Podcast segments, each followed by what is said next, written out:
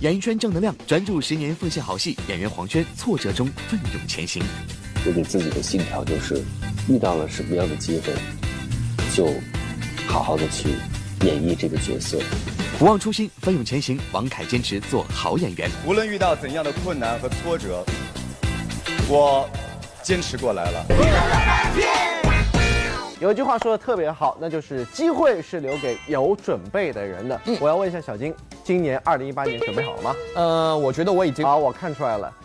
犹豫的回答应该是没有准备好，对不对？怎么怎么可能？我已经准备好了。作为这个在娱乐圈里奔波的人，一定要时刻准备着。哦，太棒了。嗯，其实作为演艺圈的演员来说呢，他们也要时刻准备着，当机会来临的时候才能把握住。比如说黄先在过去的一年当中呢，一连接拍了两位著名导演，那就是冯小刚导演的《芳华》，还有陈凯歌的《妖猫传》，交出了一份满意的成绩单哦。哎，说到黄轩，其实我对他真的是很认可，尤其是在拍摄《妖猫传》的时候，让我有一个很深刻的镜头，就是他在雪地里面穿着单我的衣衫。一拍就是几个小时，足可以看出对演员这个行业的热爱和尊敬。所以我觉得每一个成功的演员背后都是默默的付出和坚守。接下来呢，让我们一起走进在挫折中奋勇前行的黄轩。好的剧本、好的团队、好的时机，这一切对演员的成长至关重要。在二零一七年年末，黄轩带着《妖猫传》和《芳华》两部影视作品交出了满意的答卷。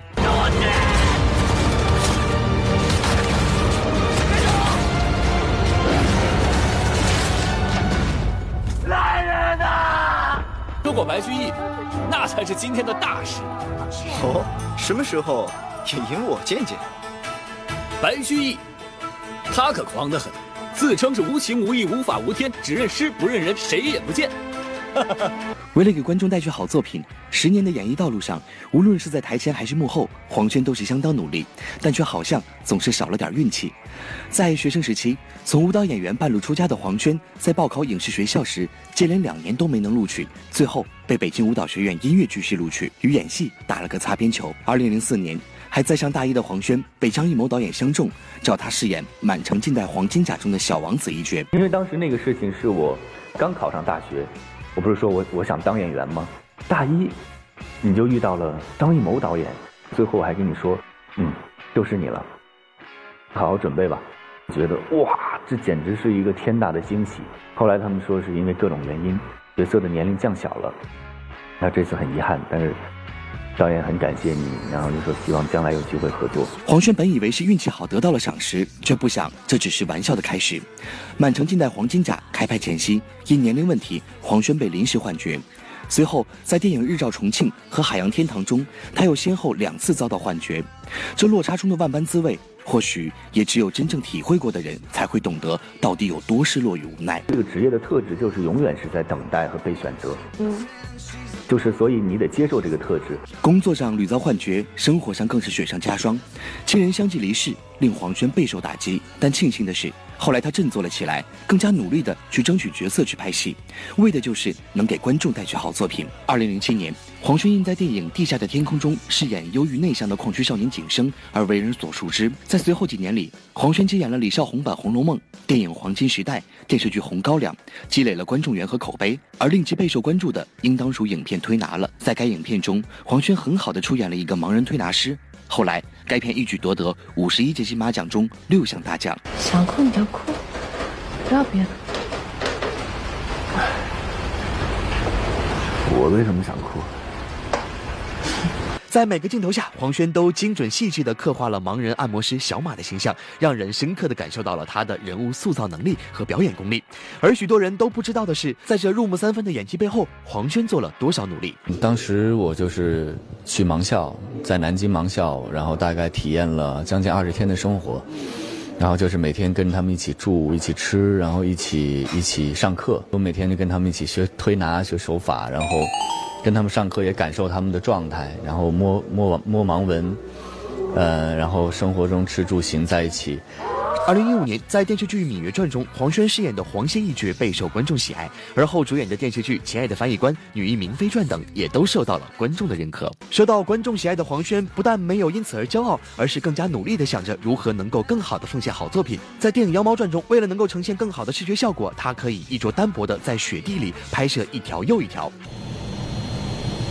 得让你说点对，你得二十五二十七不拍了吗？我就把水衣脱了，光对，没错。这其他人都安静。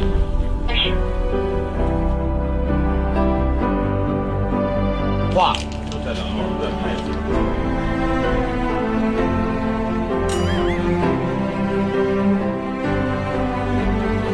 圈儿的那个完全正。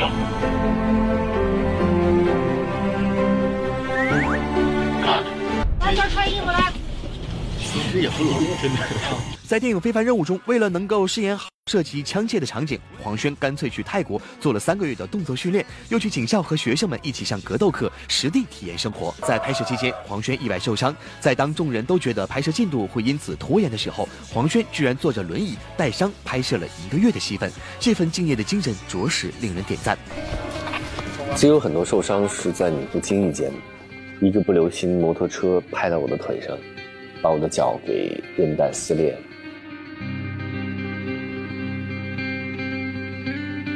但是我没有耽误拍摄，我就是用冰一敷一包扎，我接着拍，因为拍开摩托车的戏不用右脚了，我只用左脚来换挡。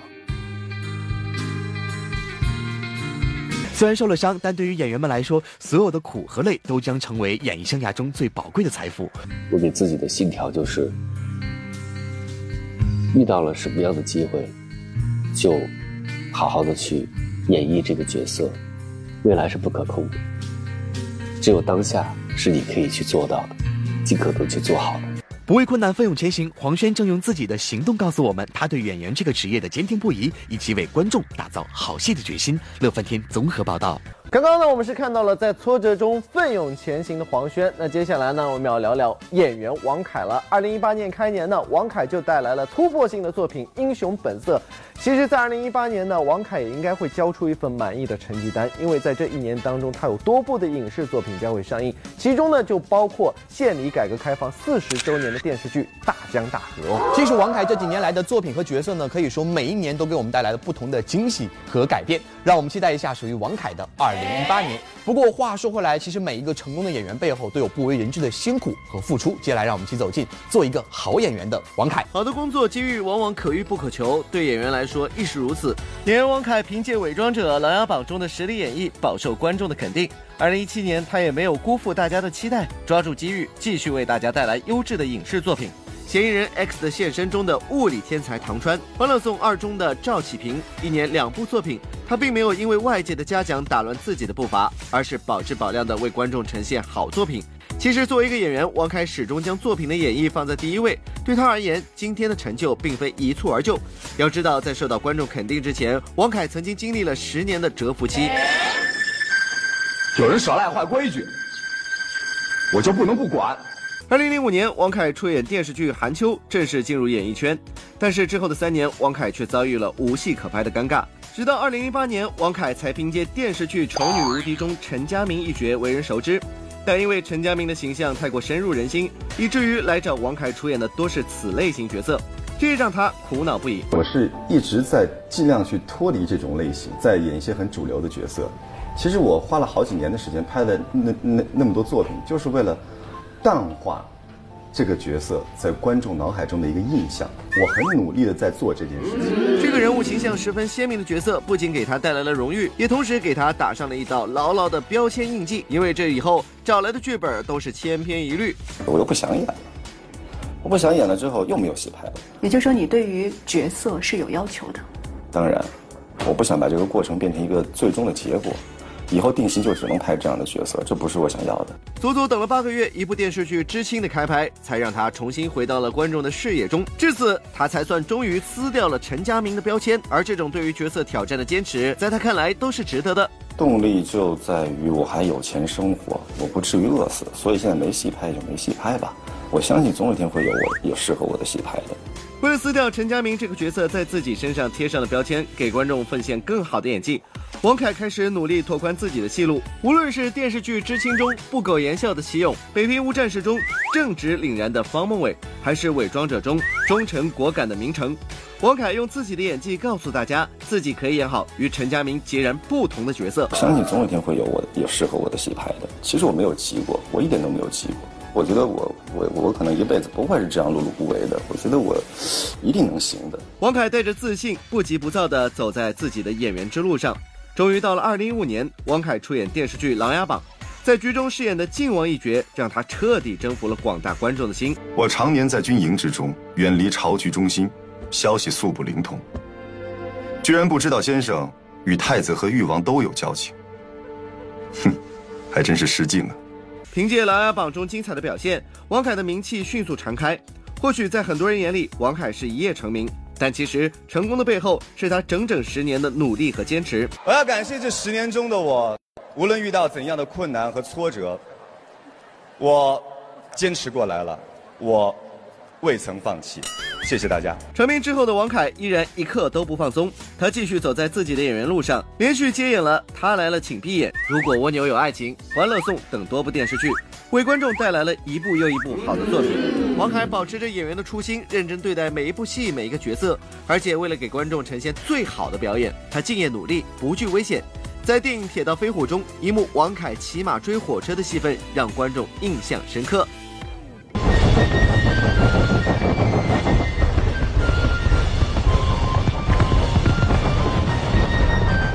其实，在这场精彩的戏背后，却是王凯冒着生命危险的拍摄。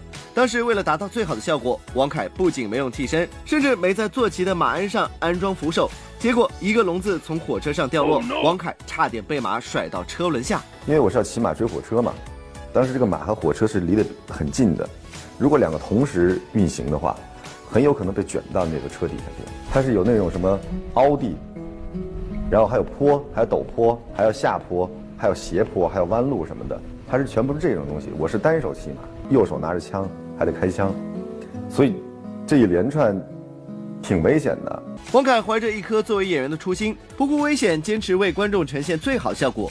不忘初心，方得始终。这是王凯对表演的赤诚，成就了他今天的成功。相信只要牢记初心，王凯未来一定能为大家带来更好的作品。乐翻天综合报道，在上半节当中呢，我们是看到了演艺圈当中抓住机遇的两位演员黄轩和王凯了。那接下来时间，我们还是要聊到这位演员，那就是潘粤明，可以说是他第二次抓住了机会哦。是的，蛰伏多年、沉潜已久的潘粤明，凭借着《白夜追凶》再一次回到了大家的视线当中，一人分饰两角，用好作品说话，这就是演员潘粤明。二零一七年对潘粤明来说，绝对算得上是人生的一个重要转折点。经历过很长一段时间的沉淀，他几乎是淡出了荧屏，消失在了观众视线当中。然而，蛰伏多年的潘粤明在二零一七年凭借一部悬疑推理剧《白夜追凶》成功回归荧屏，一人分饰两角，并以豆瓣九点一的高分评价得到了大批观众的肯定。找我呢？吓一跳吧？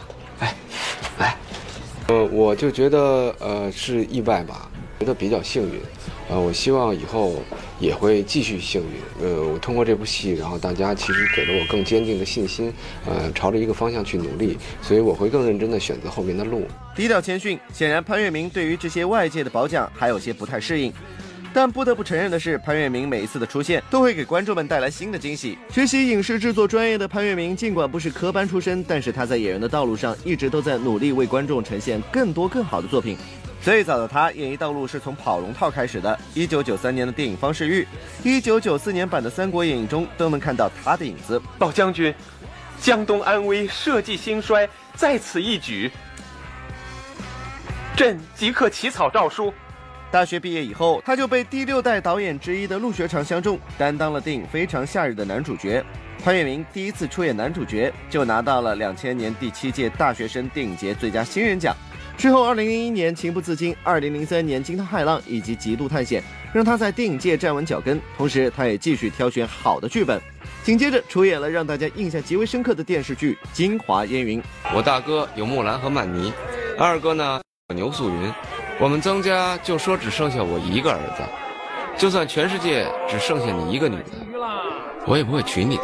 就在他的事业稳步上升的时候，一场意外向他袭来。二零零九年，在片场拍戏的潘粤明出了车祸，耳朵鸣，特别鸣的那一种，不知道疼，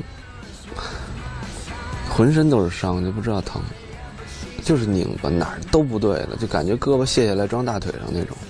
之后的潘粤明在家中沉寂了两年之久，重新出道后转战话剧圈，继续沉淀自己。当他再次走入公众视野中，他的演技又为观众们带来了新的惊喜。就算这本日记是真的，你也不能指证我是凶手。我从来没有去过那个什么工坊。当演员表出来的那一刻，观众们才反应过来，里面一个名为李的大叔，竟然是当初那个小生潘粤明。正是通过这部剧《白夜追凶》的导演王伟才会找到他。